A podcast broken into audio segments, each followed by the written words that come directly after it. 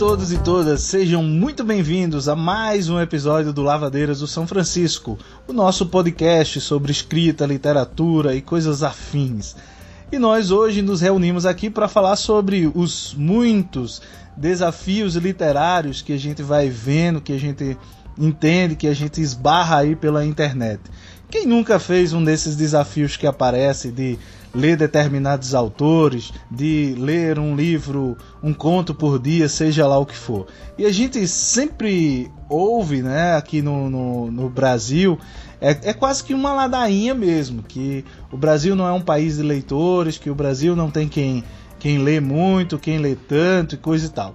E na maioria das vezes a gente acaba percebendo que não é bem assim. A gente tem visto surgirem canais literários, a gente tem visto Instagrams literários, enfim, a gente tem visto uma infinidade de pessoas trabalhando com literatura, de pessoas que amam ler, que gostam de ler e que estão espalhadas aí trabalhando ah, em busca desse leitor ou para a formação desse leitor.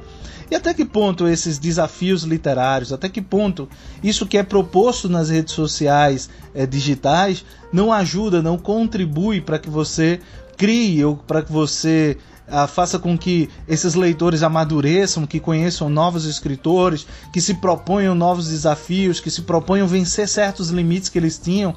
Uh, talvez essa pessoa não tivesse tanto estímulo para ler sozinha, como ela tem fazendo isso em, em, clubes, em grupos de leitura virtual, quando ela adere a um desses desafios. Agora, como a gente não faz podcast sozinho, como aqui a gente tem as nossas lavadeiras, né? Nós estamos aqui com alguns convidados, com algumas dessas pessoas que estão diretamente envolvidas, seja porque elas participam desses desafios, desses grupos, ou, ou produzem esse conteúdo que a gente está falando, seja porque elas também estão propondo esse tipo de desafio, tá certo? Então vamos conhecer agora os nossos convidados. E o primeiro deles, ela é Bárbara Kraus, lá do B de Barbárie. Seja bem-vinda, Bárbara. Obrigada, Ivandro. Tudo bom? Tudo tranquilinho. Então, pro pessoal que tá ouvindo aqui, meu nome é Bárbara Kraus, né? Como o Ivandro falou. Sou do canal B de Barbárie, sou formada em jornalismo, né? Mas a minha vontade era ter feito letras mesmo, e por isso que eu decidi falar de livros aqui no YouTube. É, tá vendo, Bárbara? A gente compartilha dessa, desse mesmo desejo. Também tinha muita vontade de fazer letras, mas aí, por uma série de conjunções astrais, sei lá o que é que deu, eu acabei indo fazer direito, igual o nosso próximo convidado, que também é da área do direito. E também é paraibano, lá de Patos, uma cidade super fria, onde as temperaturas mínimas são aí de 40 graus. Né? Seja bem-vindo, Matheus Soares. Na sombra, oh! na sombra. na sombra. E aí, pessoal, bom dia, boa tarde, boa noite. Não sei que horas você está assistindo isso, se é no transporte público ou em algum outro lugar. Mas agradecer, antes de tudo, o convite do Ivandro para gravar esse, esse podcast.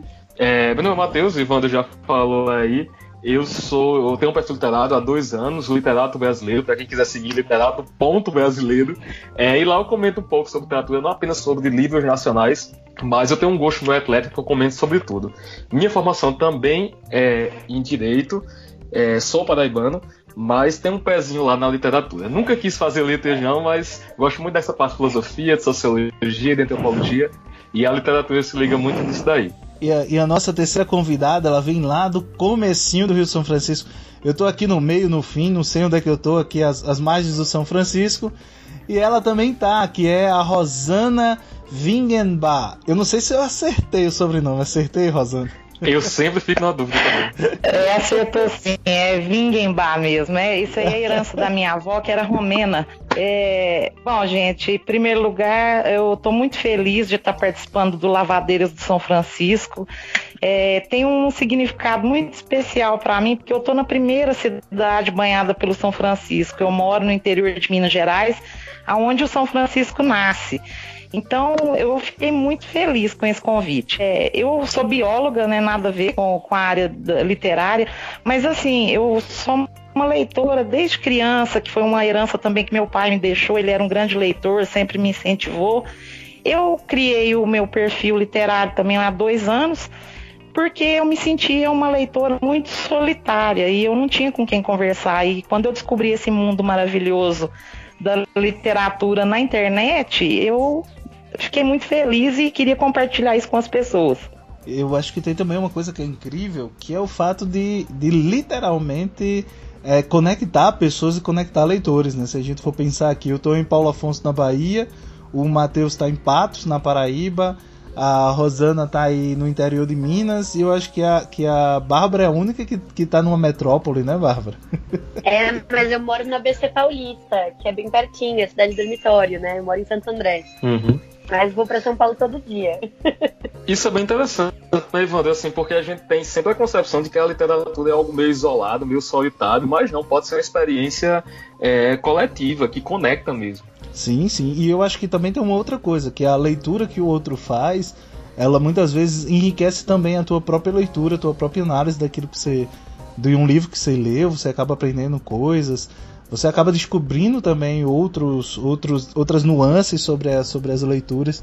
Isso eu acho que é fantástico. Isso eu acho que, que todos esses, toda essa rede que tem se formado, ainda que digitalmente, de podcasts, de canais, de perfis literários, ela tem Uh, e ela contribui muito nisso, né? Eu acho que realmente tem livros que você meio que, ah, é melhor uma experiência solitária, realmente é melhor você ler sozinho, digerir algumas coisas sozinho. Mas outras coisas, a partir do momento que você digere, eu acho que você precisa colocar para o mundo aí, para mais gente comentar. Tem alguns livros que são imperativos. Também tem uma questão da necessidade de falar, né? Eu não sei se uhum. a Rosana às vezes é, vê isso, que às vezes você lê o livro e parece que você é o único cara que lê aquilo naquela cidade, entendeu? Então ah, você olha para um lado e para o outro e você não é, tem, você sai com, com as pessoas, né? Uhum. E o assunto nunca é aquilo, aquele livro, às vezes acabou de ler e você precisa falar. Precisa. principalmente quando você meio que gosta de, de livros e autores bem lá do B, sabe? Aquele tipo de autor que ninguém tá lendo, ninguém gosta, que não tá no mainstream, você precisa ler. Aí é que é complicado. Tem também uma questão do timing, né? Porque às vezes a gente acabou de ler e a gente tá com um nível fresquinho. E por mais que a gente tenha amigos que leem próximos da gente, nem sempre eles leram naquela mesma época. E aí eles leem depois, podem até vir falar com você e você fala, putz, eu não lembro direito dessa passagem. Pô, eu vou ter que ler de novo, vou ter que pegar o livro, né? Então essa é uma coisa legal da internet. A gente encontra pessoas que leem e que às vezes estão lendo o mesmo livro na mesma época. Por isso que eu acho que coisa que eu e a Bárbara a gente compartilha muito é essa, essa necessidade de rabiscar, né? Que eu acho que quando acontece isso, assim, ah, é, alguém leu o livro há dois anos e você precisa comentar, você tem como pegar e rapidinho se inteirar da história, porque você fez rabisco, você rabiscou. Você tem anotações lá, flags que você marcou no livro. Então, querendo ou não, isso ajuda bastante a entrar na. Ah, eu escrevo, eu escrevo, mas o pior de tudo é que eu não tenho a disciplina de, de rabiscar sentado e nem ler sentado. Então, eu fico em umas posições esquisitas assim, com dor nas costas, mas eu rabisco, eu marco, eu sujo o livro.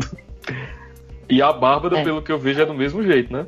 Nossa, com certeza. Até porque eu acho que facilita depois, quando você vai conversar sobre o livro, né?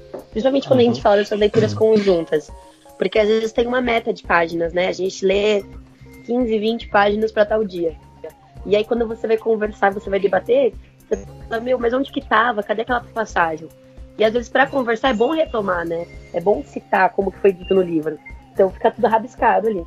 É, eu, eu queria muito, assim, eu invejo muito quem tem essa disciplina, sabe? Quem tem essa coragem. Eu, na maioria é. das vezes, os livros é, literários eu não tenho a coragem de riscar. Os técnicos não, os técnicos eu risco todos, abisco todos, assim. Mas eu acho que eu devo colocar uns 40 mil post-its, assim, nos livros que eu gosto. Eu acabei de ler mas um romance. Você tem que pensar do... o seguinte: o post-it pode cair. O post-it pode cair, é, mas a marcação também. é eterna. Ah, isso é verdade. A gente é, tá convencendo, Matheus. É, não, aqui. Eu sou daquelas também. Eu sou daquelas que não tem coragem de rabiscar o livro, porque eu troco muitos livros. Eu, eu minha estante é muito rotativa, então uhum. eu, eu prezo por não riscar para me poder passar para frente. Eu precisei fazer um trabalho filosófico para entender o que significava rabiscar um livro, para poder ter coragem de rabiscar. Aí depois que eu me conscientizei que, ah, se eu rabiscar o livro ele vai se tornar meu, aí eu começou a ser uma obrigação. Mas foi um processo. Mas foi um processo. É um processo de apropriação. Exato, pronto. A palavra é perfeita. É, eu acho que é exatamente isso. Eu acho que o, a questão é que a gente vê os livros sempre como uma coisa distante ou como uma coisa um pouco sagrada até, né? porque ele detém um conhecimento. E a gente demora para conseguir desconstruir isso e entender que o conhecimento vai continuar lá, enquanto as letras estiverem todas lá, né? Que a gente uhum. pode dar uma rabiscada nele.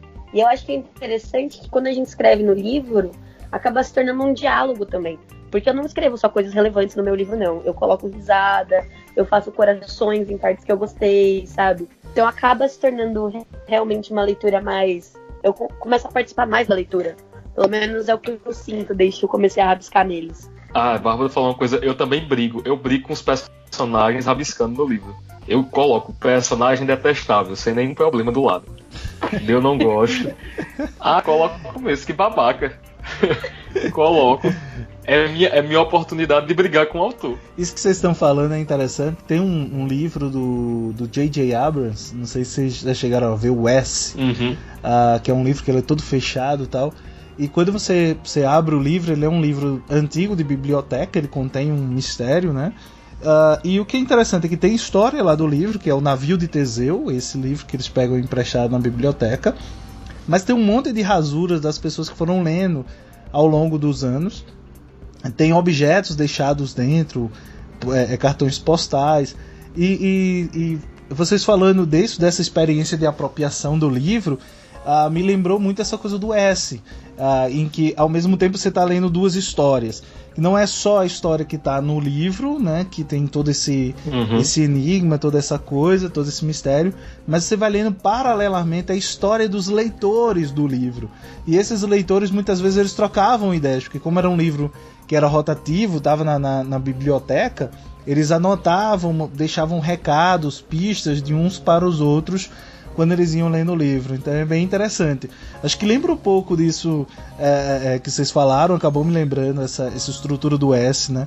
Que é essa experiência coletiva é, é, de leitura. E eu acho que é meio que um pouco o que os, os perfis e os canais e, e mesmo os clubes de leitura é, é, virtuais me ocorreu agora o do Humberto Conzo Júnior, né, que é, que é o clube uh, da literatura contemporânea, né, que todo mês uhum. eles leem um livro de literatura brasileira contemporânea, e aí me lembrou um pouco disso, dessa, dessa experiência. Alguns de vocês já passaram por esses clubes, já passaram por esses grupos de leitura coletiva. Esse aqui, o Matheus e a Bárbara, eu sempre vejo uh, fazer essa troca. A Rosana, Rosana, você já fez algum desses, dessas leituras?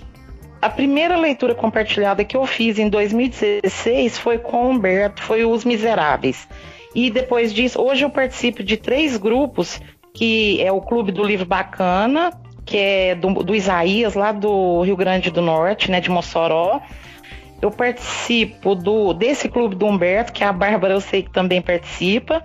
E eu participo de um grupo que chama Fanfarrões Literários, que a gente é, prioriza é, leituras alemãs é, traduzidas pelo Marcelo Bax. Então, uma vez por mês, hum. o Marcelo Bax entra no grupo e a gente discute o livro com ele. Que bacana. É, então, eu sou arroz de festa de leitura conjunta, viu? Porque eu quero participar de todas. Aí algumas eu não consigo participar sempre. E eu participo intermitentemente, assim. O clube do Humberto Conzo, por exemplo, é um que eu já participei de diversas leituras. Ele até brinca comigo que eu só participo quando tem mulher autora, né? Eu só apareço lá com as mulheres. Eu participo, eu vou participar do Isaías agora no mês que vem, com o livro da Escolastic Sonda. Eu tô fazendo o projeto do Dostoiévski lindo, que é a letra do Dostoiévski em ordem cronológica. Lendo Hilda em ordem cronológica também, que esse é projeto do meu canal mesmo. E a gente vai participando, desafio livrada, desafio literatura, esse desafio viajando. Eu tô em todos eles, assim. Eu já sou mais tímido para participar dos projetos. Eu demoro um pouco para escolher. Participo de alguns, tento dar conta. Já participei do Livrada algumas vezes. Tentei participar no passado do Show Lindo. É, vez ou outra eu pego um lá e participo um mês, participo outro, mas é difícil ter, ter uma, uma, uma disciplina participando desses projetos. Mas acho todos muito interessantes. É, acho que os projetos que eu tinha destacado aqui para falar na minha pequena pauta, a, a Rosane e a Bárbara já falaram. Mas não, e a gente. E, não, eu ainda vou participar do seu projeto, né, Matheus? Ah, do, obrigado. Também que eu, um dos livros, pelo menos, eu vou ler. Não, esse ano eu tô comprometido com o meu projeto, o, o Admirável Huxley Além, claro, e comprometido também com o da Câmara Navarro, o Desafio Viagiano, que eu achei muito bacana. É um desafio bem diferente E eu tô participando dele. Pelo menos até agora é o desafio que eu tô mais, mais empenhado mesmo em participar. Eu, eu tenho que confessar uma coisa, eu, eu tento participar desses desafios, mas acabo. Enfim, eu sou muito indisciplinado para ler. Eu, eu, é, eu tenho o mesmo problema. E aí eu vou e, e, passo um livro e começo a ler 8, 10 livros ao mesmo tempo. E aí depois eu abandono esses livros, pra terem ideia. Eu tenho um livro que eu já estou há dois anos com ele, que é A Trama do Casamento, do, do Jeffrey Eugenides. Que eu adoro o livro, mas eu não consigo ler. Assim, eu leio 10 páginas e para e volto daqui a seis meses. Uhum. É, é complicado mesmo. É, eu entendo, eu entendo. Eu acho que o único livro que eu consegui ler assim foi A Trégua, do Mário Benedetti, que eu li junto com o Marco Severo. É muito bom, por sinal, um dos, um, talvez um dos melhores contistas da atualidade, na minha opinião. É, eu acabei de ler. Uhum. O Marco, ele me, me, enviou o livro dele. Cada forma de ausência é o retrato de uma, de uma Isso, solidão. Isso, exato. E gentilmente ele me mandou um, um cartão e me mandou de presente esse livro do Benedetti, A Trégua. E aí no cartão ele, ele me convidava para que a gente lesse juntos. Era um livro do Benedetti que apesar de ser um clássico dele, ele ainda não tinha lido. E a gente acabou fazendo essa leitura conjunta e foi bem legal. E a, lembrei de uma outra também que foi O Som e a Fúria, que eu li com uma amiga de Goiás também. Mas assim, ela acabou que ela leu bem mais rápido que eu, então ficou uma coisa desencontrada. Mas essa do Benedetti a gente fez certinho, eu e o Marco. A gente lia uh, o número como é um diário, né, a gente lia os meses. Tem muito a ver com isso bem, assim, até certa disciplina. Vai muito do cronograma ser real, ser uma coisa que a gente consegue seguir de verdade no dia a dia.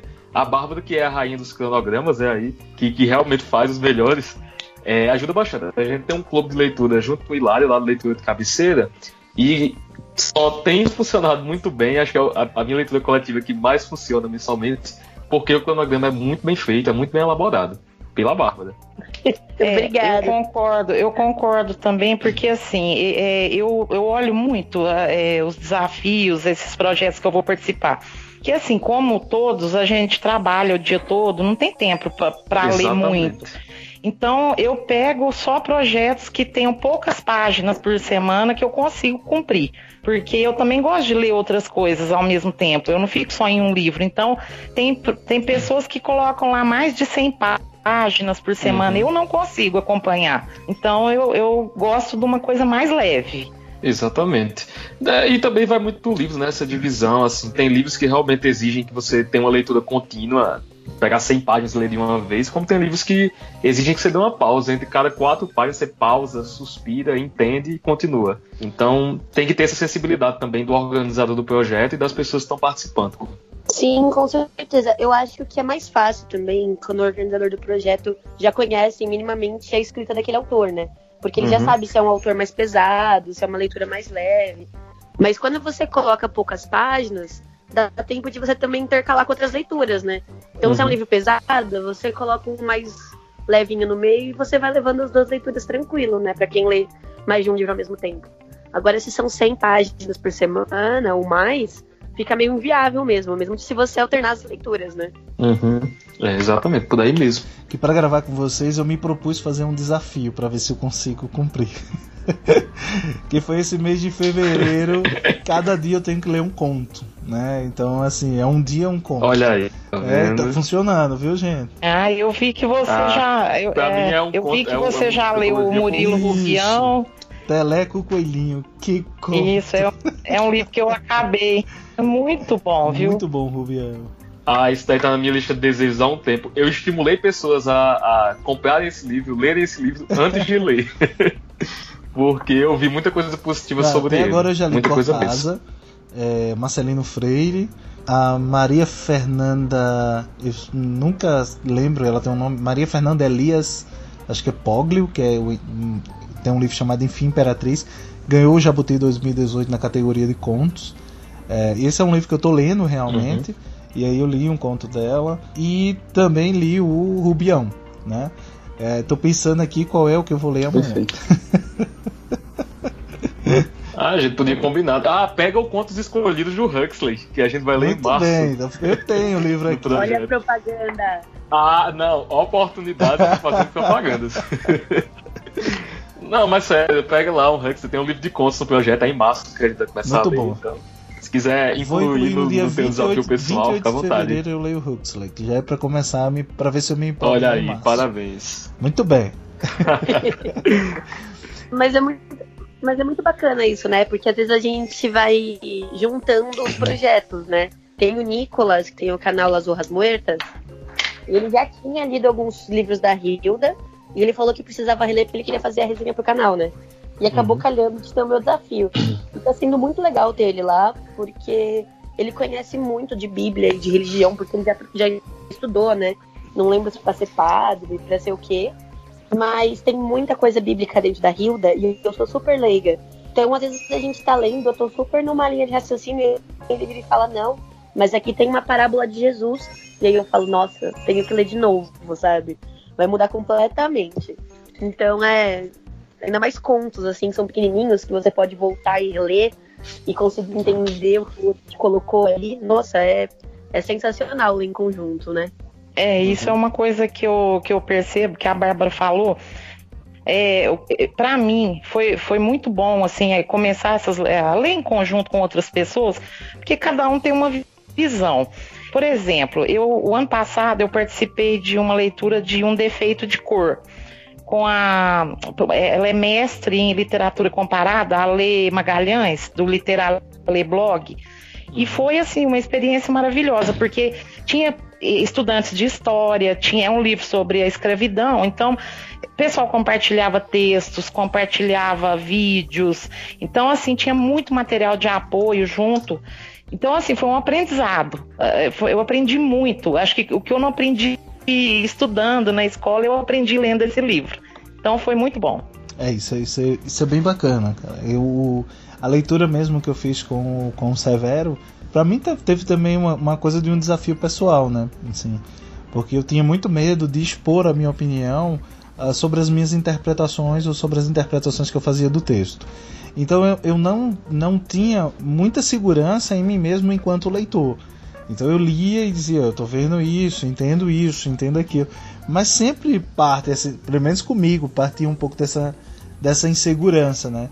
de, de se perceber como leitor. É aquela coisa, será que eu entendi Exatamente. o que eu entendi? Será que isso não, não é viagem da minha cabeça? Ou, ou será que... É, eu passo muito isso com a é, Será que pessoas que são que, que eu admiro, uh, que têm talvez muito mais maturidade, muito mais caminho uh, em termos de leitura, também tá entendendo o que eu estou entendendo? Então foi muito bacana isso, porque a gente fez e a gente trocava ideias pelo WhatsApp e eu ia colocando lá quais eram as minhas impressões. E aí quando o Marco podia responder, ele respondia, às vezes ele mandava tal. Mas isso foi, foi muito bom essa troca da gente ir percebendo e, e compreendendo. E uh, eu acho que também tem uma outra coisa nessas leituras, é, que também é a oportunidade que você tem de conhecer autores novos. Eu não sei se, se vocês entendem Sim. que, de uma certa maneira, esses desafios, esses grupos é, é, de leitura conjunta, eles também acabam expandindo a experiência não só de leitura, mas acabam também expandindo em termos a própria experiência do leitor.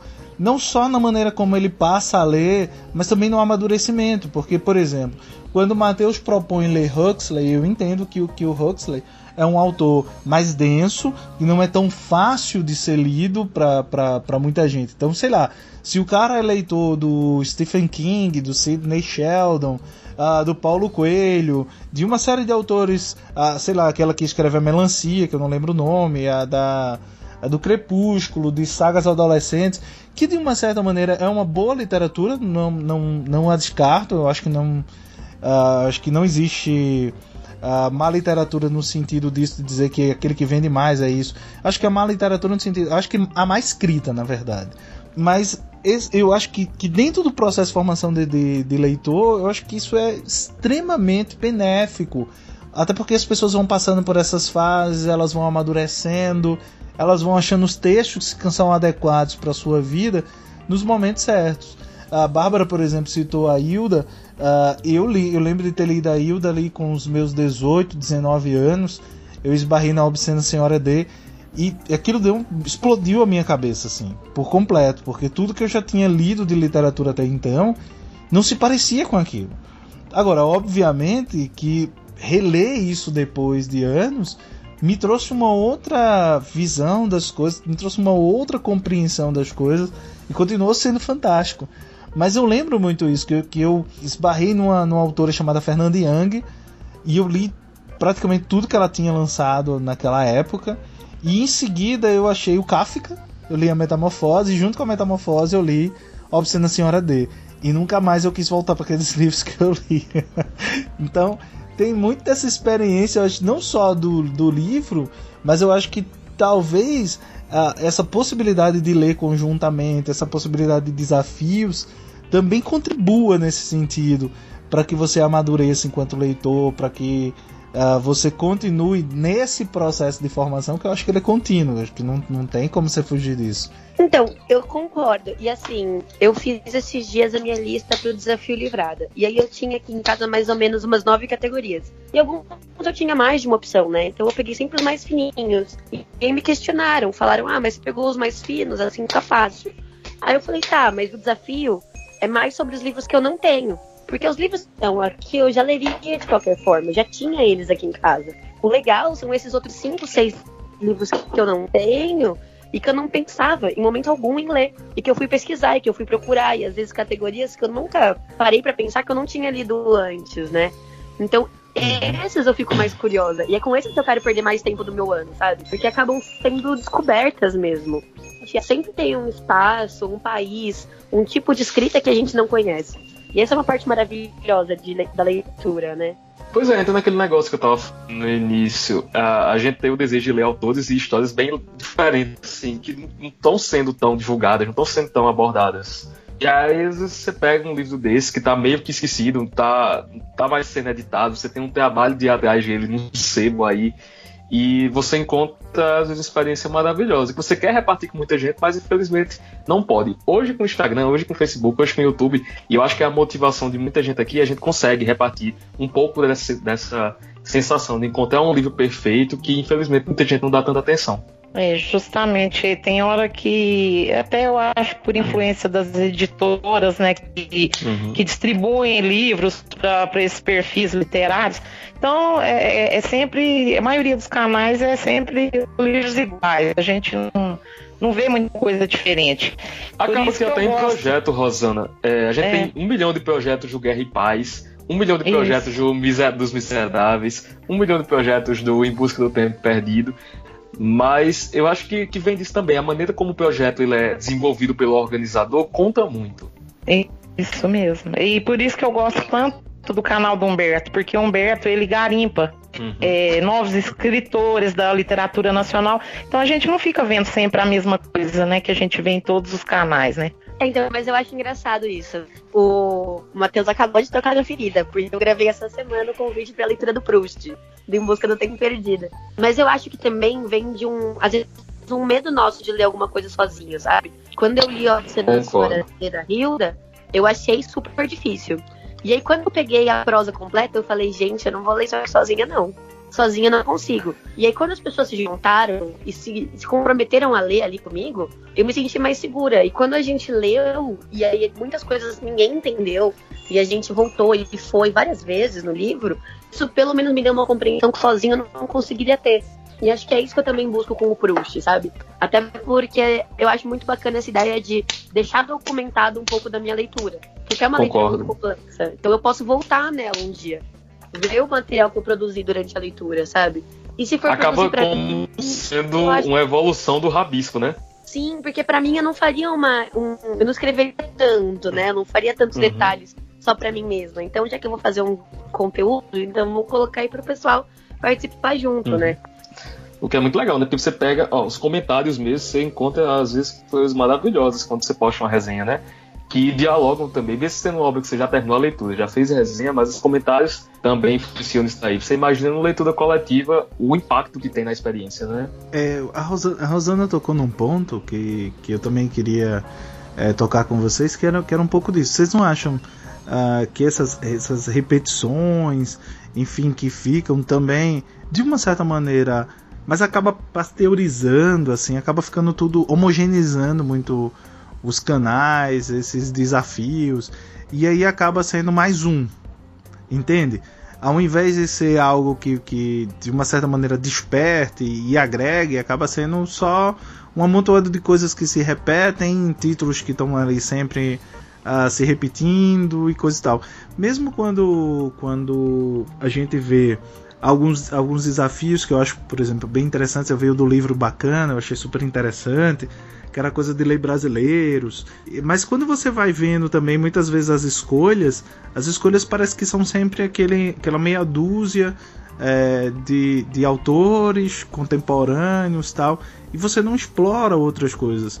Eu acho que eu acho que é do livro bacana que ele propõe que você leia um autor do seu estado, não é isso? Não sei se alguém está fazendo. Uhum. E eu achei isso fantástico, uhum. porque muitas vezes a gente não, consegue, não conhece nem a literatura que está sendo produzida dentro do nosso próprio estado, né? Certeza.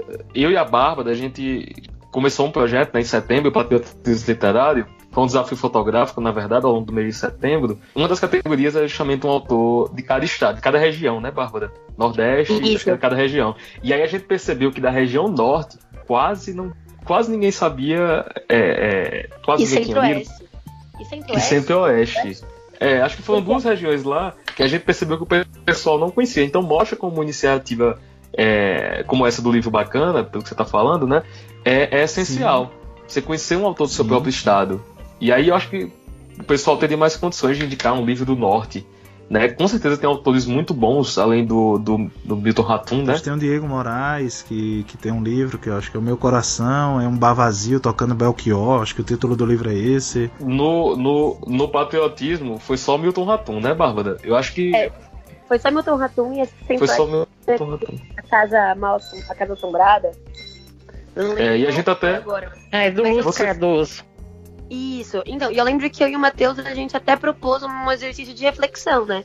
Então uhum. a gente colocou cada um ali nos stories e perguntou: você que está participando do projeto, por que, que vocês acham que a gente não está é, achando outros livros? E aí começaram a surgir muitas ideias bacanas, assim. Até um dos meus, dos meus seguidores comentou lá e falou: é, o Ratum ainda não mora mais em Manaus. Então ele já saiu, né? Ele já foi pro eixo em que é mais publicada aqui dentro do país. Uhum. E aí começaram a surgir, começou a rodar realmente a discussão. A gente começou a entrar na questão dos folclores regionais, da linguagem regional, para ver o quanto aquilo era acessível para todo mundo, né? E o quanto aquilo dificultava ainda mais a produção de fora do eixo Rio-São Paulo. E, e a própria posição dentro das livrarias mesmo. Você entra na livraria, em geral, a prateleira dos nacionais está lá do fim, escondida. Ou tem Sim enquanto os livros estrangeiros têm um bilhão de títulos, os nacionais você tem dez títulos, e a maioria. Exato, é um instante, em geral, que, que, que vai daquelas editoras é, maiores, né? E não das editoras independentes. Hoje, quem é, publica livros nacionais, a grande parte, sobretudo dos contemporâneos, são as editoras independentes. E, e tem uma outra coisa, sabe, Matheus? Saiu uma pesquisa, acho que foi ano passado, foi 2017 falando sobre o perfil dos protagonistas em livros e coisa e tal. Não sei se alguém chegou a ver. E aí dizia que era sempre homens, os protagonistas, classe média, tinham determinada profissão e coisa e tal. Só que quando você olha para as editoras, por exemplo, independentes, você vai ver que essa produção é muito mais variável. Por exemplo, não sei se vocês sabem que a editora Patuá de São Paulo, é uma editora independente de São Paulo, que lança muitos bons livros. Uh, o Eduardo Lacerda, que é o editor, ele tem uma preocupação enorme de lançar o mesmo número de homens e o mesmo número de autoras mulheres. Né? Então ele tem esse, essa preocupação que dele legal, é extrema. Entendeu? Então, se ele é. lança um homem, ele lança uma mulher. Se ele lança um homem, ele lança uma mulher. E ele lança muita coisa. Por exemplo, muita coisa da poesia que é produzida hoje é produzida em editoras independentes. E mesmo autoras como a Hilda, por exemplo, ela, ela foi redescoberta no, nos anos 2000, mas boa parte da obra dela foi lançada em editoras pequenas. Né? Não foi lançada nessas editoras maiores. Né? E, e, e, também é mais variável. Você pega, por exemplo, um, a própria editora da Rosana, né, a Penalux, você vai ter gente da, da Paraíba sendo publicado, gente de São Paulo, gente de Minas, gente do Sul, gente do Centro-Oeste. Centro-Oeste, vocês falaram, por exemplo, tem a Cynthia Kramler, que, que, que lançou é, o, o, livro dela pela Patuá. Tem a Micheline Verunsky, que é de Arco Verde, uh, que é uma grande autora, assim, tem uma trilogia fantástica recente que ela lançou. Então, ou seja, você tem gente produzindo coisas, mas muitas vezes você precisa garimpar. Às vezes eu sinto falta um pouco disso, desses canais, e aí, óbvio que há exceções, obviamente, ter esse, esse cuidado de garimpar também, de achar essas, essa, essa nova essa nova literatura que está sendo produzida. Mesmo clubes como, por exemplo, Leia Mulheres, eu, eu sempre acompanho em várias cidades e vou observando isso. Você vê sempre os livros se repetindo. Acho que praticamente todos eles leram um conto da Arraia. Todos é. eles leram o mesmo livro da Conceição. Pois é, o o papel, o papel também das leituras coletivas é divulgar, né? Acho que é isso que você está tentando dizer. Sim. Também sim, é divulgar os autores. Não é só ler por ler e, e, e ler porque todo mundo está lendo, né? É mais uma ideia de, de ter uma finalidade aí, uma função social, né? A gente que é do direito gosta dessa expressão. Tem uma função social. A minha, minha, minha questão é se essa função social, sabe, Matheus? Ela não está se tornando uma função mercadológica, né? Ela não está funcionando sempre para repetir o, o mesmo mercado. Não sei se. Assim, não sei se estou sendo chato, mas a minha, minha função aqui é provocar vocês mesmos. Não, tá? eu, eu, acho até, eu acho até que entra em outra discussão aí que esperava que surgisse justamente no podcast, mas mais pra frente, que seria a ideia de até que ponto as editoras podem ajudar e atrapalhar é, essas leituras coletivas, esses clubes de leitura no, no Instagram, no YouTube, seja como for. Então, eu acho muito curiosa essa provocação, porque algumas editoras, por exemplo, a Companhia das Letras, né? além de mandar os livros que os parceiros selecionam, eles mandam alguns em comum, né? Então agora eles estão reeditando a obra do Ferreira e eles mandaram Dentro da Noite Veloz para todo mundo. Pô, legal, dentro do mundo lê poesia. Mas eu fico me questionando, se é pra divulgar aquela coleção, por que não manda um livro para cada um? Por que não varia um pouco? Porque aí no meu, pelo menos no meu Instagram, né, bombardeou de gente lendo o mesmo livro. Porque era uhum. aquilo que enviado pela companhia naquele momento, sabe? Então poderia ter um. Talvez até uma curadoria, tá? Alguém responsável dentro da editora por enviar livros que combinassem com aquele perfil, sabe? É, a gente até fez umas seleções, é. né, Bárbara? E nas seleções, é, algumas perguntavam assim. Qual tipo de livro que você acha que combina mais com o seu perfil? E a gente respondia um formulário mesmo. É, e isso é bem interessante, dá uma oportunidade da gente escolher, entre aspas, né, aí, quais livros a gente quer resenhar, quais a gente quer receber de acordo com o perfil. Não fica tão preso a, a, a parceria, a editora, a vontade da editora. É, e, uma coisa que eu sinto é que, ah, assim, não, não vou generalizar, lógico que eu sei que não é assim, mas existe uma tendência de, de falar bem daquele livro que foi recebido de cortesia da, da editora. Eu, particularmente, não gosto de ler o livro quando ele é lançado, eu, eu prefiro esperar todo mundo ler, ver o que, que o pessoal vai achar, porque a hora que ele sai, geralmente é, é aquele away em cima da, do livro e talvez o livro nem é tudo aquilo que a gente tá, tá pensando. Então eu gosto de deixar todo mundo ler primeiro para depois eu, eu procurar, sabe? Eu tô nessa vibe aí com a Ivete Lana. O. Eu Não, também, tô com três dela para ler. Não, o, o, primeiro que foi publicado, Voz de Chernobyl, né? Acho que é um nomezinho assim. É, eu lembro que lançou, eu vi muita gente falando, mas nem me interessei em ler e tudo, porque tava um bombando aí e eu gosto de esperar. Tava esperando até hoje. Ainda não tive a oportunidade de ler. Mas é, porque eu, eu fico com esse pé atrás, né? Então, mas agora vocês estavam falando, eu lembrei de uma coisa. Eu não li até hoje o conto da Aya, porque foi tanto conteúdo produzido ao redor desse livro que eu já acho que eu já sei o livro inteiro. Pois é, então o efeito é afastar, né? É, e assim, é muito engraçado porque é um livro que combina muito com o perfil do meu canal. Então muitas vezes as pessoas vêm conversar comigo achando que eu já li. E eu falo, não, não li, mas é, vou ler um dia e tal. E o pessoal pergunta, não, mas por quê? E eu falo, cara, eu acho que eu já sei tudo. Foi um hype muito grande. E é uhum. interessante porque, assim, depois a Roku foi fazer vários livros da, da autora, teve a série da Amazon do Vogue Grace, teve a continuação do Conto da Aya e não se falou uhum. de mais nada. Então é engraçado, porque, tipo, todo mundo gostou muito de Conto da Aya. Eu vi todo mundo comprando outros livros, comprando a continuação, vendo a série do Vogo Grace, vendo a série da Conto da Aya, mas não teve o mesmo hype, não teve a mesma sensação. Pois é, então, aquela, aquela história, né, de confundir o consumo literário com a experiência literária, né? É porque tem uma onda também. As pessoas começam a conversar, elas encontram muitas pessoas que gostaram, e às uhum. vezes a sensação é que elas gostaram até mais do que realmente gostaram, né? E não que o livro não seja bom. Às vezes foi a sensação que fez elas acharem que o livro foi tão bom. E talvez isso seja bacana nos clubes, né? Você tá lendo com todo mundo e você encontrar pessoas que gostaram tanto quanto você, talvez te façam se incentivar a ler mais daquele autor ou daquele gênero, né? uhum. né? Mas com relação ao mercado, isso acaba sendo ruim, porque a gente acaba ficando preso às coisas que a gente já leria de qualquer forma, né? Uhum. Exatamente. Ah, outro, outro ponto aqui que eu acho que merece a gente tocar é que ah, existe uma quantidade grande de projetos e formas de abordar é, esses projetos. Né? A gente tem projetos centrados num único autor, projetos centrados num, num gênero específico, né? Então isso também dinamiza bastante essa questão das leituras coletivas. Não sei se vocês concordam comigo, mas eu vejo que tem projeto de teatro nacional, projeto de determinado autor, então dinamiza muito. Uma coisa até que, que foi questionado, que eu coloquei a pergunta lá no Instagram, foi como, como assim, segurar né, esse público dentro do, dos clubes, do, dos grupos de leitura, né? É, eu acho bem complicado, porque eu já participei de leituras coletivas que a própria pessoa que propôs a leitura abandonou o livro. Meu então, Deus. É, então eu já, eu já vi muita coisa assim. Eu acho que para dar certo uma leitura coletiva, um grupo, o grupo tem que ter a mesma sintonia, querer, ter vontade de ler aquela obra, né? Porque não é fácil. Às vezes você pega um calhamaço aí de muitas páginas, chegando na metade, um monte de gente já desistiu. Então, se não tiver uma dinâmica, tiver uma, alguma leitura de apoio, alguma uh, conversa por fora daquela leitura que leve a, leve a outros a outros livros, eu acho difícil também segurar um pessoal lendo uma obra por muito tempo, né?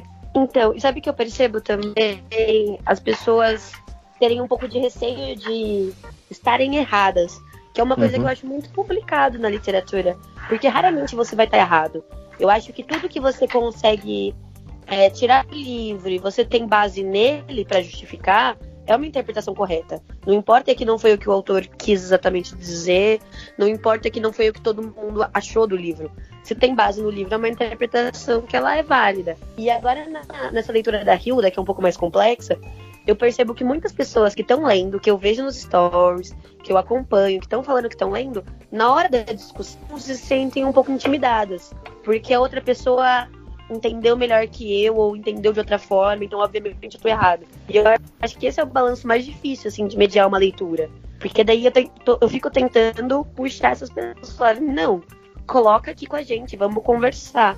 E geralmente, as pessoas, quando elas saem dessa parte da timidez, elas acrescentam muito a leitura. Porque é um ponto de vista diferente só, né? Então eu acho que uhum. esse é o mais difícil, né? Quando é o pessoal tem vergonha Exatamente. E eu acho que esbarra no que o Evandro tinha falado mais cedo, né? Aquele, aquela velha história. Ah, será que eu entendi o que eu entendi? Ou será que eu fui além, me estudei uma história com a outra, me estudei uma coisa que eu acho com uma coisa que estava escrita? É o receio que todo leitor tem e que os grupos de leitura ajudam, né? A gente ver que não é bem assim. Qualquer interpretação, como a Bárbara disse, desde que conforme o texto, desde que esteja realmente lá, é válida. Não, aí vocês estão me fazendo lembrar de uma, de uma situação muito engraçada aqui no, no grupo do Livro Bacana, né, no clube. Olha, eu gosto, gente... eu gosto de conversar com mineiro, porque mineiro sempre tem uma história para contar. É, não, e, e, essa é engraçada, porque eu não sei se vocês já leram é, A Máquina de Fazer Espanhóis, do, do Walter Gumãe. Sim. Eu ainda não. Tô em débito.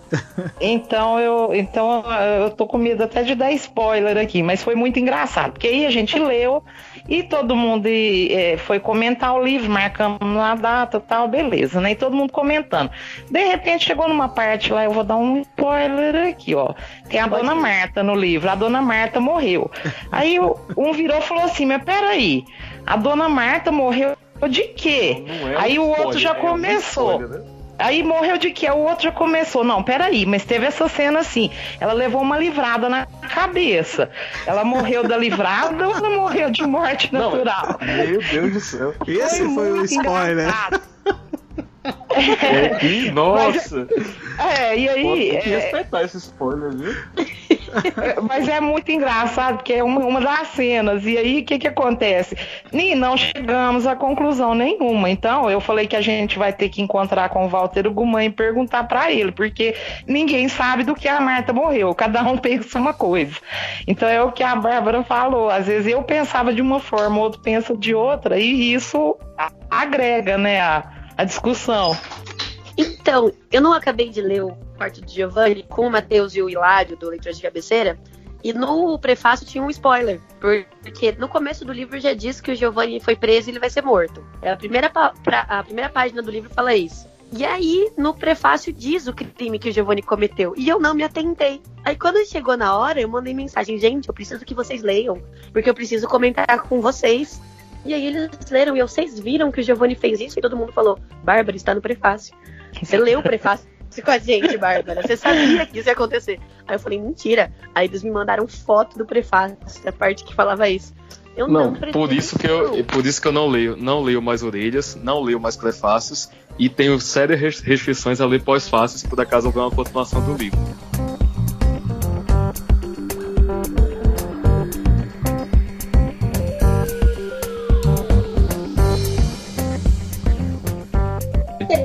Essa questão de, dos comentários, né, que vem pra gente das leituras, porque eu não sei se aconteceu com vocês, mas lá no canal já apareceu mais de uma vez gente querendo saber o que aconteceu em parte do livro específico para fazer prova, para fazer vestibular, né? Já até teve gente, principalmente no livro do Machado de Assis, né, o Quincas Borba, que eu acho que tá na FUVEST. Uhum. E aí a pessoa vê um vídeo, às vezes de 5 minutos, e acha que vai ser o suficiente para uma prova e tudo mais. Mas, em compensação, na minha playlist do Mob Dick, que eu fiz leitura conjunta, são vários vídeos, né? E é um livro denso, um livro longo. Já aconteceu de um menino ir lá comentar comigo e falar: Olha, você sabia que tem um videogame e tal? E eu falava: Nossa, não, mas como que você veio para aqui, né? E ele: Ah, eu gostei tanto do jogo que eu fiquei interessado, eu quero ler Mob Dick. E o menino viu a minha playlist, falou que queria ler, depois veio perguntar para mim da edição que eu comprei, onde que eu achei. Então, eu acho bem interessante essa questão de como a gente pode motivar alguém a ler.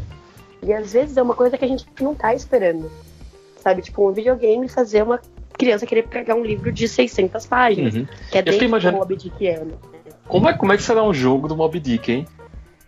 Eu não sei. Eu, eu fiquei curioso ideia. agora. Então, Alguém eu... google aí pra saber como é o jogo do Mob Dick, porque, sinceramente, deve ser um negócio fantástico. Então. São um carinha é, mas... caçando. Deve ser um então, jogo de caçar baleia, né? é, deve ser uma coisa assim. É tipo, o nome do jogo é Mob Dick.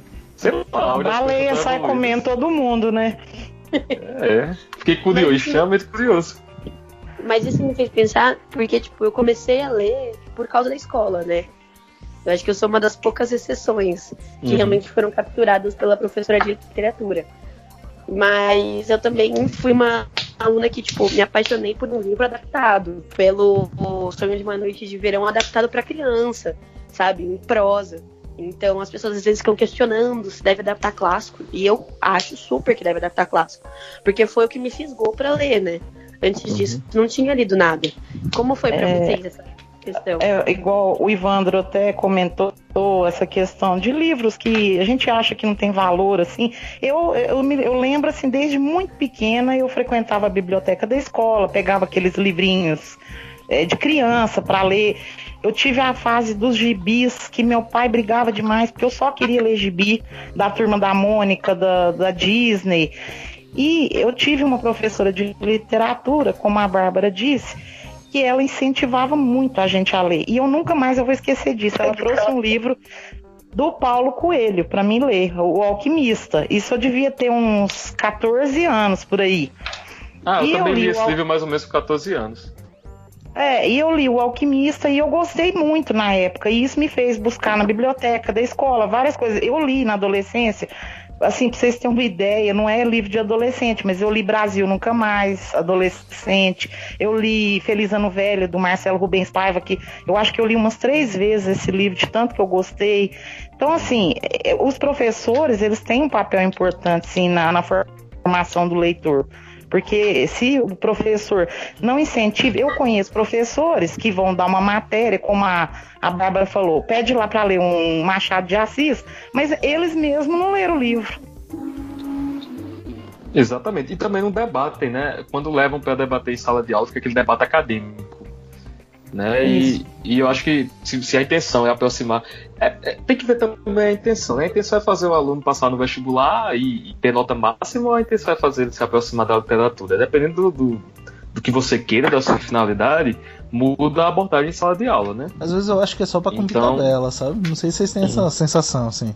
Ah, tem que ter o livro para que eu tive, assim... Né? Ah, quando, a, até eu entrar no ensino médio, eu tive professores que encaravam dessa forma também, mano. Era pra cumprir tabela. Então eles não trabalhavam a sensibilidade que, que alguns livros exigiam, entendeu? Não trabalhavam a questão das metáforas, acabava, acabava sendo só um desdobramento da aula de português. Então a gente lia o livro lá e a professora pegava umas frases para a gente identificar sujeito e predicado. Entendeu? Eu tive Nossa. professores que tratavam dessa maneira. Nossa, eu tive muita sorte, então, porque isso nunca aconteceu comigo. Hum. Inclusive, tem um professor meu, que é um dos que eu mais gostei na vida, o Fernando Thomas, e, meu, teve uma vez que ele deu uma aula, mas uma aula, sobre Macunaíma, e eu fiquei encantada. E aí eu cheguei para ele e falei, professor, eu gostei muito de Mokunaíma e tal. Ele olhou para mim, ele falou, Bárbara, eu vou te falar isso porque eu sei que você lê. Mas eu odeio esse livro. Eu também odeio esse livro, desculpa. Não, eu ainda não li, estava, estava entalado na minha garganta. Não, não li ainda, então não, não posso opinar. Não, ó, não. É, mas assim, voltando à discussão que a gente estava tendo no início, é, essas leituras em sala de aula, será que não foram nossas primeiras experiências de leituras coletivas? Então, sim. É isso que eu ia falar. Eu, tenho, eu tive professores muito bons com isso, sabe? Eu li 100 anos de solidão no ensino médio. Um capítulo por semana, e alguém lá na frente contava o que aconteceu. A gente uhum. debatia, a gente confundia todos os aurelianos, sabe? Então, é um pouco disso. Só que o problema é que a gente não tem poder de decisão se participa ou não, né? E isso é uhum. muito complicado. Exato. Mas não deixa de ser, ter sido uma experiência inicial, né? Eu acho também que entra uma coisa que, que talvez seja uma, uma talvez retome um ponto que, que eu coloquei antes, aquela coisa da formação do leitor, né? Eu acho que a escola ela assume muito esse papel de formação do leitor, uh, mas ao mesmo tempo, se ela não é, não for uma experiência é, coletiva, se não for uma experiência de troca, principalmente com o professor, com quem coloca essas leituras, não vai funcionar, cara. Quem, quem é que vai me dizer que aos 16 anos consegue ler de um casmurro e perceber as milhares de nuances é, é que o livro tem? Ah, só só para chamar a atenção para uma coisa. O Machado ele elabora o narrador de uma forma tão significativa que na maioria, da, a maioria dos leitores de Dom Casmurro não percebem que existem dois uhum. narradores no, no livro.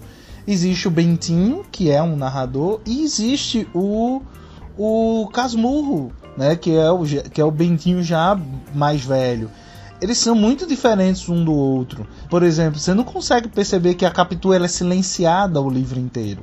Todas as vezes que a Capitu uh, tem um momento de se defender ou de falar alguma coisa, esse outro narrador mais velho ele distrai o leitor.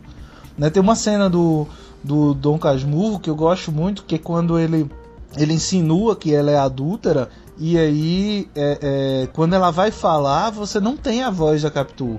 Eu não sei se vocês perceberam isso, que a Capitu ela não fala, é, ela não tem nenhum momento uhum. de defesa dela, porque aí ele, ele tira o foco do leitor é, da Capitu e trai o foco para ele para tentar te convencer. A própria escolha dele enquanto advogado. Então, o tempo todo, o livro ele é uma peça é, jurídica ele está tentando convencer você, como se você, leitor, fosse um jurado, de que ela é de fato uma adúltera. Então você tem ali o livro inteiro é um libelo acusatório. O objetivo é esse. E Essa se você não tem, então, né? É, se você não tem alguém que vá te instigando enquanto um leitor de 16 anos e aí pensando, foi a primeira vez que eu li Dom Casmurro, isso passa despercebido, ou na maioria das vezes vai se tornar um livro chato. Né? Eu não sei. A, a, experiência da Bárbara eu achei fantástica. Assim, a quem dera ter lido 100 anos de solidão é, no ensino médio. Comigo não rolou. Então, é, é muito interessante o que você falou, porque a gente brinca muito, né? Virou uma grande piada da literatura brasileira essa capítulo trai o Bentinho. Mas quando a gente lê o livro, a gente entende que é uma manipulação da narrativa. Uhum. E eu acho que isso é uma coisa que não é trabalhada. E aí que me dói muitas vezes quando as pessoas falam: ah, Lolita é sobre um pedófilo e é um livro romantizado. Calma, gente, não, não é. Só que muitas vezes esse livro não é colocado na escola, né? Mas esse livro é dado para um leitor que não lê nada e que ele confia 100% naquele narrador, né? Como a, como a gente às vezes acaba confiando 100% no Bentinho, no Dom Casmurro. E por que não fazer uma leitura que vai para outras áreas? Porque a gente conversa em sociologia sobre a manipulação do discurso pelos grupos dominantes, a gente fala na história sobre como são os vencedores que contam a história. E por que, que não pegar um livro de literatura e explorar isso? E mostrar, olha, uhum. é o Bentinho que tem, o, a, tem a pena na mão, é ele que está escrevendo, né? Mas não se pois é. aprofunda. É. Outra coisa bacana desses, nesses, nessas leituras coletivas é isso, né? A gente tem uma formação intelectual, profissional diferente que influencia na maneira como a gente enxerga uma obra. Então é, é legal a gente perceber isso também. Eu sou advogado, a Bárbara já é jornalista, a gente tem uma noção diferente de quando enxerga, quando pega como assombração de Carnone que a gente está lendo agora. Com certeza a gente está debatendo coisas que tem a ver com essa formação também eu tenho muito costume de olhar pelo lado psicológico dos personagens, né? Então, às vezes, eu super grifo uma parte e escrevo, olha, complexo de Édipo. E aí tem um amigo meu que é historiador e que ele não. Ele faz toda uma contextualização histórica, sabe? E ler com ele é muito gratificante. Porque nenhum de nós dois nunca interpreta pelo mesmo lado. A gente sempre pega outro viés, né? E aí quando a gente junta, forma uma história muito mais complexa. É, eu também acho, acho muito legal. A gente lá do, no Clube dos Tarnones, a gente tem um jornalista, um advogado e um psicólogo. No, no quarto de Giovanni, acho que só o que a gente teve foi discussões centradas exatamente nisso, cada um com sua perspectiva. Agora, é, mudando um pouco o foco, é, vocês, como é que vocês encaram a atividade de vocês enquanto produtores de conteúdo e, e lidando com a literatura? Vocês acham que vocês também têm uma, uma relevância nesse, nessa formação do, do, do leitor? Como é que vocês enxergam isso? Na experiência que vocês tiveram, uh, esses desafios que são propostos, esses clubes de leitura, uh, qual é o, tipo de feedback que vocês têm, né? Ou mesmo pessoalmente, de descobrir, se vocês já descobriram algum autor nisso, é, enfim, como é que vocês lidam com esse com esse outro lado. Vocês acham que também tem que ter uh, essa responsabilidade? Porque muitas vezes a gente também quer colocar uh, sempre um determinado peso uh, nas coisas que são feitas na internet. Então, ah, tipo, eu criei um, um Instagram literário, ou mesmo aqui um podcast, ou um canal no YouTube. Então, parece que as pessoas também querem agregar um peso, né, uma data responsabilidade. Então, você tem que fazer isso. Então, você tem que garimpar as editoras menores, você tem que ter uma preocupação com o leitor. Ora, bolas, as pessoas não querem fazer, as pessoas não querem fazer nada disso. Esse tem que é que eu acho que é um tanto quanto incômodo. Eu não sei se, se isso em algum momento pesa para vocês na experiência de vocês. Ah, como é que vocês lidam com isso? Acho que a Rosana agora também está ah, experimentando talvez um outro lado, que é o lado de ser autora, de ser publicada por uma editora independente. Como é que você vê isso, Rosana? Olha, é, quando eu resolvi criar o perfil literário, eu sempre tive na minha cabeça o seguinte: bom, eu não sou formada na área, eu não sou crítica literária, eu sou uma leitora e eu coloco ali o que eu senti lendo aquele livro, né? É, eu posso dizer o seguinte: que essa experiência de, de compartilhar as leituras, as minhas impressões, tudo com os grupos, com as pessoas, me levou a escrever. É, porque eu não tinha intenção de escrever.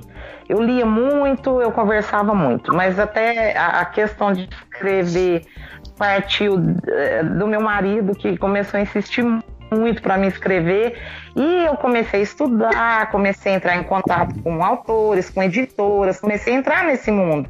Então isso também me influenciou.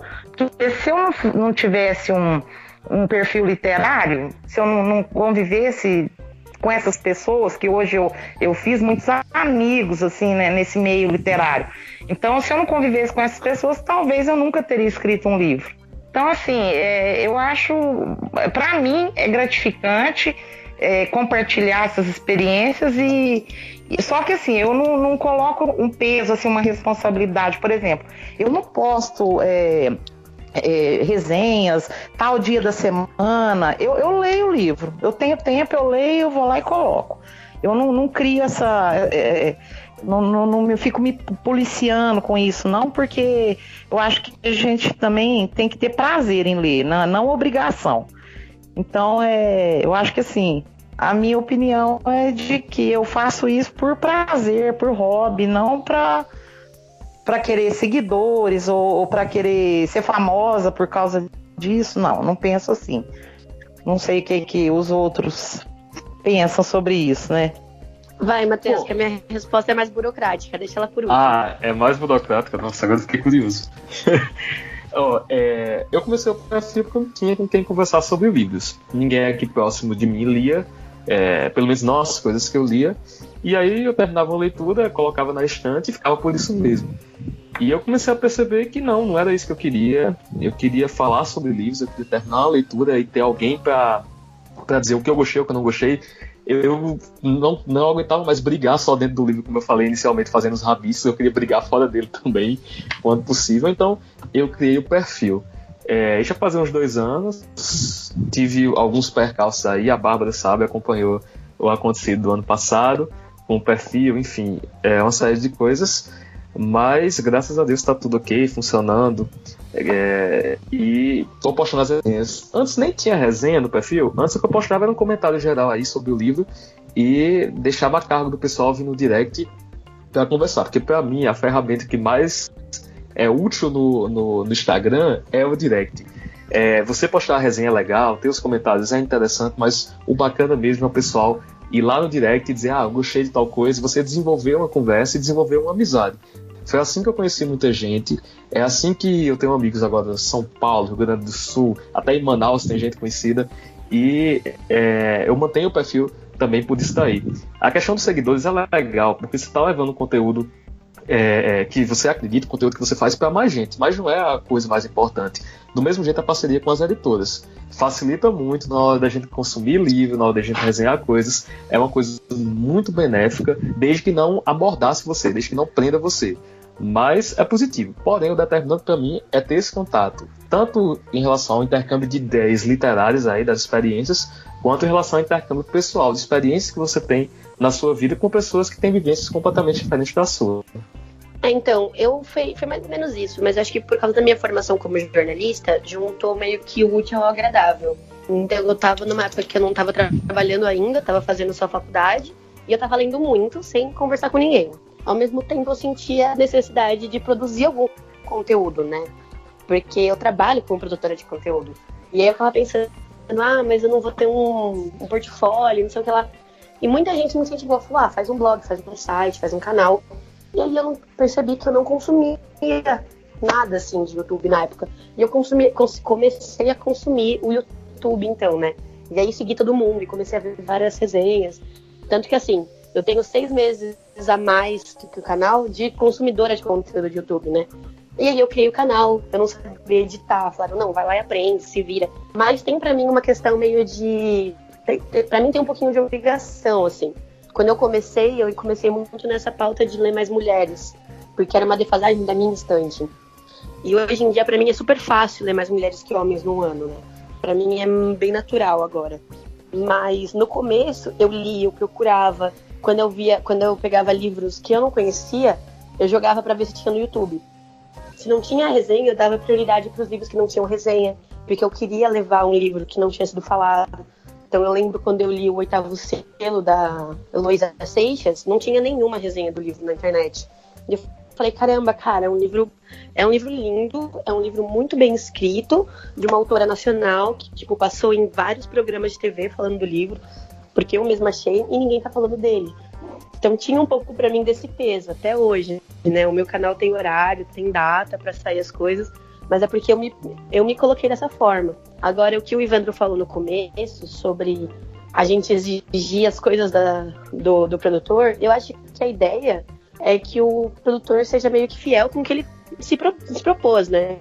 Então, tipo, Humberto, ele lê outras coisas, mas ele sempre volta para os contemporâneos nacionais, que foi a proposta dele. Por isso ele é tão famoso nessa área, né?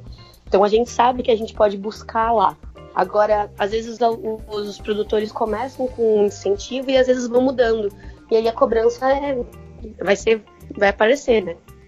Mas, mas é bem por aí mesmo. Vai, é, são visões diferentes, né? Eu acho que, que enriqueceu o podcast aí, porque a Rosana tem uma postura, a Bárbara tem outra, eu tenho outra, mas acho que o que a gente tem em comum aqui é o gosto pela literatura e a vontade de divulgar bons livros, né? É isso mesmo, e compartilhar também, né? Assim, uhum. trocar ideias. Exatamente. É, eu, eu, concordo muito também com o que o Matheus falou sobre o inbox do Instagram. Porque como minha plataforma principal é o YouTube, parece muito uma mão única, sabe? Só eu tô falando. E aí eu sempre falo pro pessoal, vocês querem conversar comigo? Me procura no Instagram. Porque é mais acessível, né? Uhum.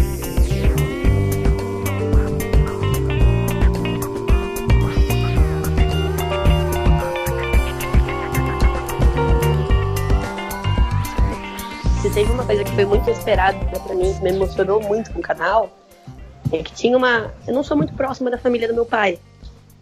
Por motivos nenhum, assim, só não era próxima. E aí eu fiz o canal e uma irmã do meu pai, minha tia, veio falar comigo e ela falou assim: Eu comprei um livro que você indicou e eu li e eu amei. E eu pensei, ah, é um livro fininho. Ela leu Americanada Chimamanda.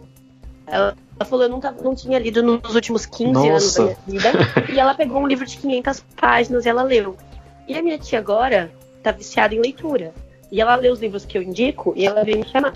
Agora ela tá lendo a série napolitana.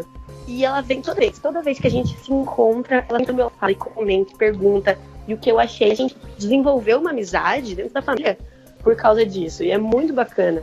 Principalmente porque a minha tia é enfermeira, né? Uma coisa bem distante. E ela falou que ela, foi pra Bahia, lendo Jorge Amado, As Berro d'Água. E que uma mulher parou ela lá para conversar de Jorge Amado, no meio da praia. Falou, ó, oh, tô vendo que você tá lendo esse livro, você gosta de tal coisa? E ela fez uma amizade na praia por causa disso, sabe? Então isso mostra como a literatura pode unir, né? Porque uniu minha tia e uniu minha tia com outra pessoa que ela não conhecia numa viagem, né? Porque eles queriam conversar sobre o mesmo assunto, sobre o mesmo livro. Uhum.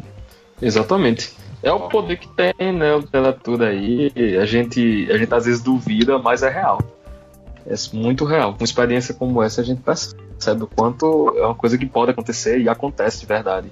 Eu, eu como assim, eu não sou um produtor de conteúdo, né, oficial.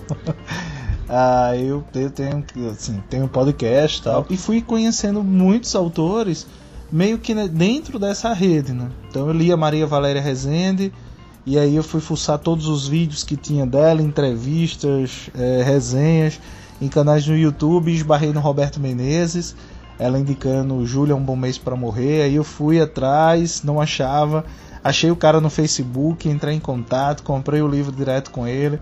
E aí fui conhecendo outros, outros e outros. Fui tendo contato com, com os escritores, fui descobrindo os livros que eles gostavam, enfim. Fui vendo resenha de outros livros e, e, e também fui descobrindo coisas que eu adoro garimpar coisas, né?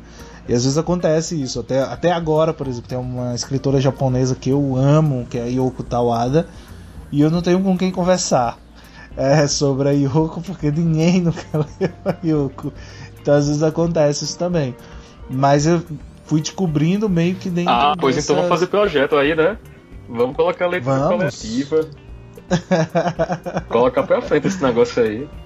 É, e tomara que, que alguma editora se interesse pela, pela Tawada e, e a traduza. Né? E aí, enfim. Mas aí, eu, isso que eu acho que é interessante, que é essa possibilidade que você tem de não só de expandir, de você conhecer pessoas e você chegar a pessoas, como também de conhecer obras, é, livros e de fazer essas, essas conexões, né? Então eu acho que nesse ponto, ah, esses desafios, esses clubes, perfis todos, eu acho que eles cumprem bem uma determinada função. Acho e reitero que eu acho que não tem que ter o tem que, eles têm que fazer isso, eles têm que ter essa responsabilidade. Assim como não há sobre também os autores. Os autores não têm que a se engajar em determinadas coisas ou tratar de determinados assuntos que não sejam aqueles que eles não queiram ou que não tenham a ver com o trabalho deles ou que eles não, não estejam a fim de abordar, né? Então às vezes eu tenho essa sensação, tem, tem esse peso Né? Já vi gente, inclusive, falando mal é, de desafios literários, que coisa é essa? Desafio é ganhar dinheiro, desafio é sustentar uma família, tal. Eu não sei nem se a palavra é tão boa, às vezes eu não gosto muito dela. Uh, mas eu acho que tudo aquilo que se propõe a, a, fazer com que pessoas leiam mais, com que pessoas encontrem livros, encontrem histórias, compartilhem dessas histórias, até consigam coisas legais, como a, a Bárbara acabou de falar. Eu acho que tudo isso é válido, tudo isso é benéfico para todo mundo. Bom é que as pessoas leiam, seja lá o que for, bom é que elas leiam, né? Porque aí elas podem começar a ler também outras coisas e eu falei eu falei esses dias no meu perfil em uma resenha sobre perspectiva, né? Que é uma das coisas que eu busco na literatura. E é uma coisa que só ela proporciona. Perspectiva para você enxergar sua própria vida, seu entorno, as pessoas que estão ali do seu lado. É, uma possibilidade de empatia e tudo isso é tão, tão necessário nesse, nesse século que a gente está vivendo, de tanta mudança, de tanta inconstância. Então a gente precisa realmente ter isso aí, perspectiva. Então, gente, é, eu acho que assim, como tudo tem que acabar, né? O papo tá ótimo, mas ele tem que acabar. Ah. Esse podcast não vai ficar gigantesco. Você coloca um efeito é... sonoro assim, ah, que coisa. Né? Ah, aquela coisa ah. que é. Mas assim, eu gostaria que vocês dessem dicas de, de leituras, projetos, desafios né, já que a gente está falando sobre isso, e falassem também um pouco sobre os perfis de vocês, sobre os canais, a Rosana, que falasse aí sobre o, o, o livro dela. Por uma questão de ordem alfabética, começarei com a Bárbara. Bárbara, é, fale aí da sua barbárie, né, do seu, dos seus projetos e coisa e tal. Então, eu tenho o canal B de Barbárie no YouTube e o Instagram, arroba B de Barbárie. Ninguém teve essa ideia antes, então eu consegui o arroba certinho, né? E como eu falei, o meu canal ele acabou sendo muito voltado para literatura não só produzida por mulheres, mas como também de não ficção sobre feminismo, né? Então o pessoal está acostumado lá, a de repente eu apareço com teóricas, né? E muita gente vem por causa disso. Então acho que esse é o foco principal do conteúdo que eu produzo, mas acaba tendo bastante diversidade sim, muitos países, pessoas brancas, negras, estou à procura de autores indígenas agora também, para diversificar bastante o tipo de produtor que vai lá ficar, né? Acho que é isso. E aí, qual é o desafio que você recomenda? Se alguém está querendo começar um desafio, se alguém está querendo ler, se organizar, qual seria o desafio que você. Eu vi que você está aí. Eu vi teu vídeo agora do, do Livrada, do desafio Livrada, e vi que você faz parte de, de milhares de outras coisas. E dentro dessas coisas aí, o que você diria assim então, que seria bacana? Primeiro a gente faz o nosso jabá, né? Se alguém quiser ler o próximo livro da Hilda com a gente, em março a gente vai ler o Pequenos Discursos de um Grande. Tá sendo bem bacana ler Hilda porque ela é uma autora muito complexa aí. Então todo mundo tem alguma coisa a acrescentar para ela. Mas dos desafios que não são meus, eu vou, eu acho que eu vou um pouco com o da mas a Vicky mesmo, Dostoiévski em ordem cronológica, porque eu acho muito bacana ter o acompanhamento da professora, né, Raquel Toledo. Então a gente tem uma aula a cada mês. Então muita coisa que a gente não sabe, que a gente não entende às vezes da biografia do autor é colocado ali. E isso enriquece muito a nossa leitura. Bárbara, eu queria te agradecer muitíssimo por ter aceito o convite, ter batido o papo com a gente. É, espero que, que a gente tenha a oportunidade de você voltar mais vezes. Recomendo que todo mundo consuma aí o, o que é produzido pela Bárbara, é sempre muito legal. É, inclusive os papos dela sobre feminismo também são, são bem legais e acho que necessário, inclusive, é, em muitos aspectos. Tá? Então, muito obrigado por ter se disposto a, estar com a gente nesse, nesse tempo aqui. Uh, Matheus, o que, que você diz aí né, para Huxley e Allen? Bom, pessoal, é, queria agradecer ao Instituto Ivandro pelo convite para gravar o podcast. É a minha primeira experiência com podcast. É, diferente da Bárbara, eu não tenho um canal no YouTube, então é só um Instagram literário, por enquanto. É, é literato.brasileiro, fazer a propaganda certinho, né? Então sigam lá. É, no perfil eu discuto muita coisa, não é como o da Bárbara, que é mais centrado é, é em tema específico. No meu é o que eu estou lendo, é um diário de leituras aberto. A finalidade é realmente conhecer pessoas, fazer amigos e divulgar literatura, a literatura que eu acredito. E é isso, tô, com o projeto Admirável Huxley Além, a proposta é que a gente conheça o, o, a obra do Huxley publicada no Brasil, além do Admirável Mundo Novo, que é o livro da distopia clássica que todo mundo é, conhece do autor, mas tem outros livros. A gente leu em janeiro agora o Também o Cid Morre, vai ler agora é, em, em fevereiro o Porta de Percepção, e assim a gente vai. Não é, não é uma leitura em ordem cronológica, então, a gente vai ler um livro publicado de 1900 e pouco e outro em outro período, então não tem tanto esse rigor. É, em relação ao projeto que eu indico, eu estou participando do, é, do Desafio Viajeando, da Câmara Navarro, mas eu queria indicar para vocês é, o Clube do Viagem no Livro, que é bem bacana e ele junta vários, vários produtores de conteúdo aí, tem Instagram literário, como o Darwin Oliveira de Seleção Literária, como o Dalton Valentim lá do Ser Linguagem. É, tem também a Angela Nati, lá do, do Ao Sol no Quintal. Então é um clube bem legal, que tem várias obras e tá, estão sendo lidas ao longo de 2019. Acho que entraria na categoria de desafio um pouco, mas eu acho que esbarra muito no que também a Isa faz, né? Que é uma leitura com uma mediação profissional. Muito bom, Matheus. Obrigado, cara, por, por ter aceito. É, a gente tá sempre trocando ideia aí. Com certeza. Matheus. É, tô sempre acompanhando aí o Matheus e valeu mesmo, cara. Muito bom ter, ter você aqui. Pra uma primeira vez, eu acho que você tá bem, sabe, expert, assim, bem profissa. Nossa, olha aí, já vou. Nossa, tá vendo? Já ganhei o dia, vou mudar de profissão. Seja bem-vindo. Ah, olha aqui. Rosana Wingenbach. Eu amei esse, esse, sobrenome. Chega ah. bonito de dizer. Então. Queria te então. agradecer também. Diga aí o que, que você. Passe aí a receita dessa sopa de pedras, Rosana. Então, eu, eu tô lá no arroba Rosana Underline Vingembar. Eu também, como Matheus, eu leio de tudo. É, eu gosto, eu leio clássicos, eu leio nacionais, contemporâneos ou não o que me der vontade de ler, eu tô lendo. E coloco lá um pouquinho das, das minhas impressões. Estou agora com o Sopa de Pedras, que foi recém-lançado pela editora Penalux e está à venda tanto na, no site da editora quanto comigo, né? Só me chamar por direct lá que eu tenho também. E assim, o Sopa de Pedras é, ele é um livro é, com uma temática um pouco regional aqui da, do interior de Minas, né? Conta a história de uma família que tenta sobreviver de um garimpo em decadência. E tem muita coisa, muitas histórias paralelas dentro do livro. É tudo baseado em fatos reais, porque é, assim, a partir de, de vivências, de pessoas que eu conheci, de histórias que eu ouvi. Então a gente vai juntando um pouquinho de cada coisa e saiu sopa de pedras aí. E eu quero agradecer, viu, pela oportunidade. Adorei participar desse bate-papo e que venham mais bate-papos sobre livros, que é sempre bom falar sobre livro. Tomara, tomara. Mas a gente já está combinando. É, continue, né, continue convidando, Ivandro. Continue convidando. Ah, e, e, ah, só mais, e, e, só mais uma coisa, Ivandro. Você, é, o pessoal falou aí da, dos desafios.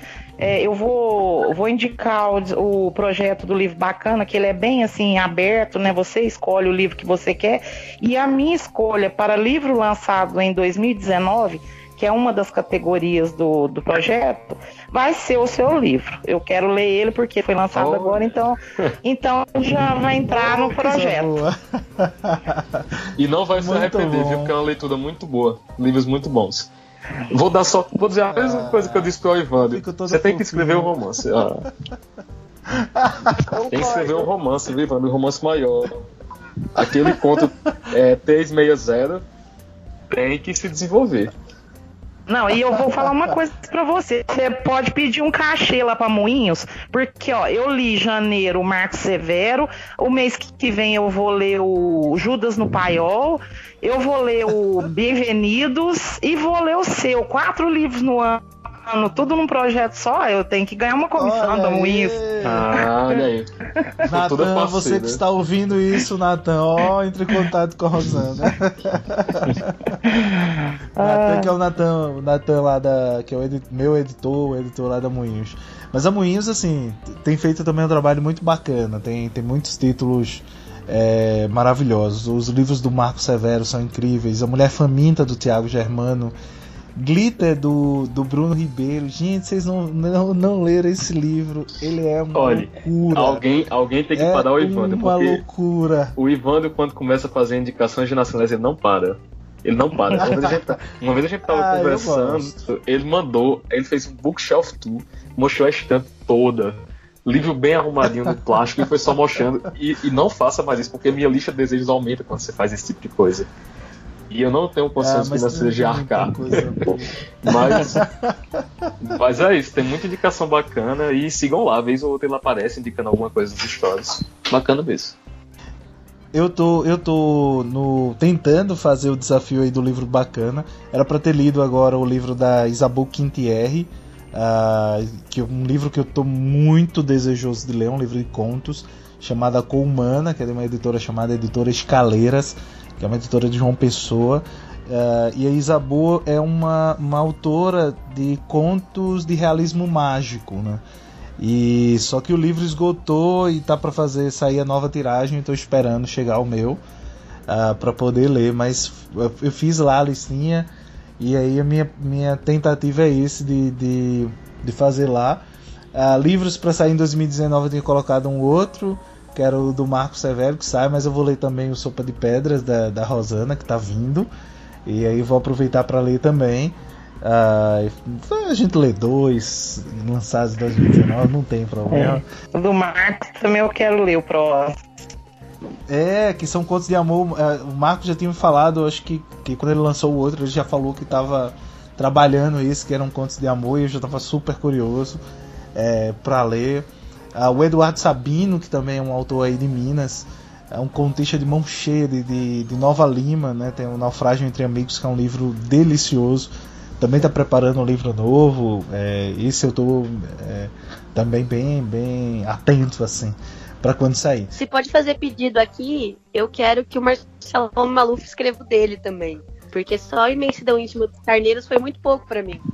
Ah, é mesmo. eu recentemente Imensidão Ele tem um livro de contos. Bárbara. Você já leu o livro de contos dele? Ele tem um livro de Então, eu contos tentei também. comprar na Amazon e não consegui. Eu falei com ele, ele falou, putz, eu não tenho mais físico. E eu enchi o saco dele já, mas. Quando Mais um eu dia eu Ah. lerei. A imensidão íntima tá aqui na minha estante pra ler já há algum tempo e eu não sei porque que eu não li ainda. Ah, Ah, mas pois como leia, eu vou. leia. o- Eu o também, que eu adiei li- essa leitura por um ano. Eu adiei essa leitura por um ano. Aí a Bárbara foi lá e me mandou. Aí eu fiz a O leitura. último que eu li assim, gente, foi surpreendente, foi o Como Ficar Podre de Rico na Ásia Emergente do Mohsin Hamid. É um livro acho que 2014, mas é, é fabuloso. Ele é um livro de autoajuda, né? O livro é todo escrito como se fosse um livro de autoajuda. É sensacional, um romance, ah, pode-se dizer que é um romance de formação. Ele Opa, eu, eu ouvi um romance de menino na- formação. isso, ele acompanha a trajetória do menino da infância até, enfim, a morte dele.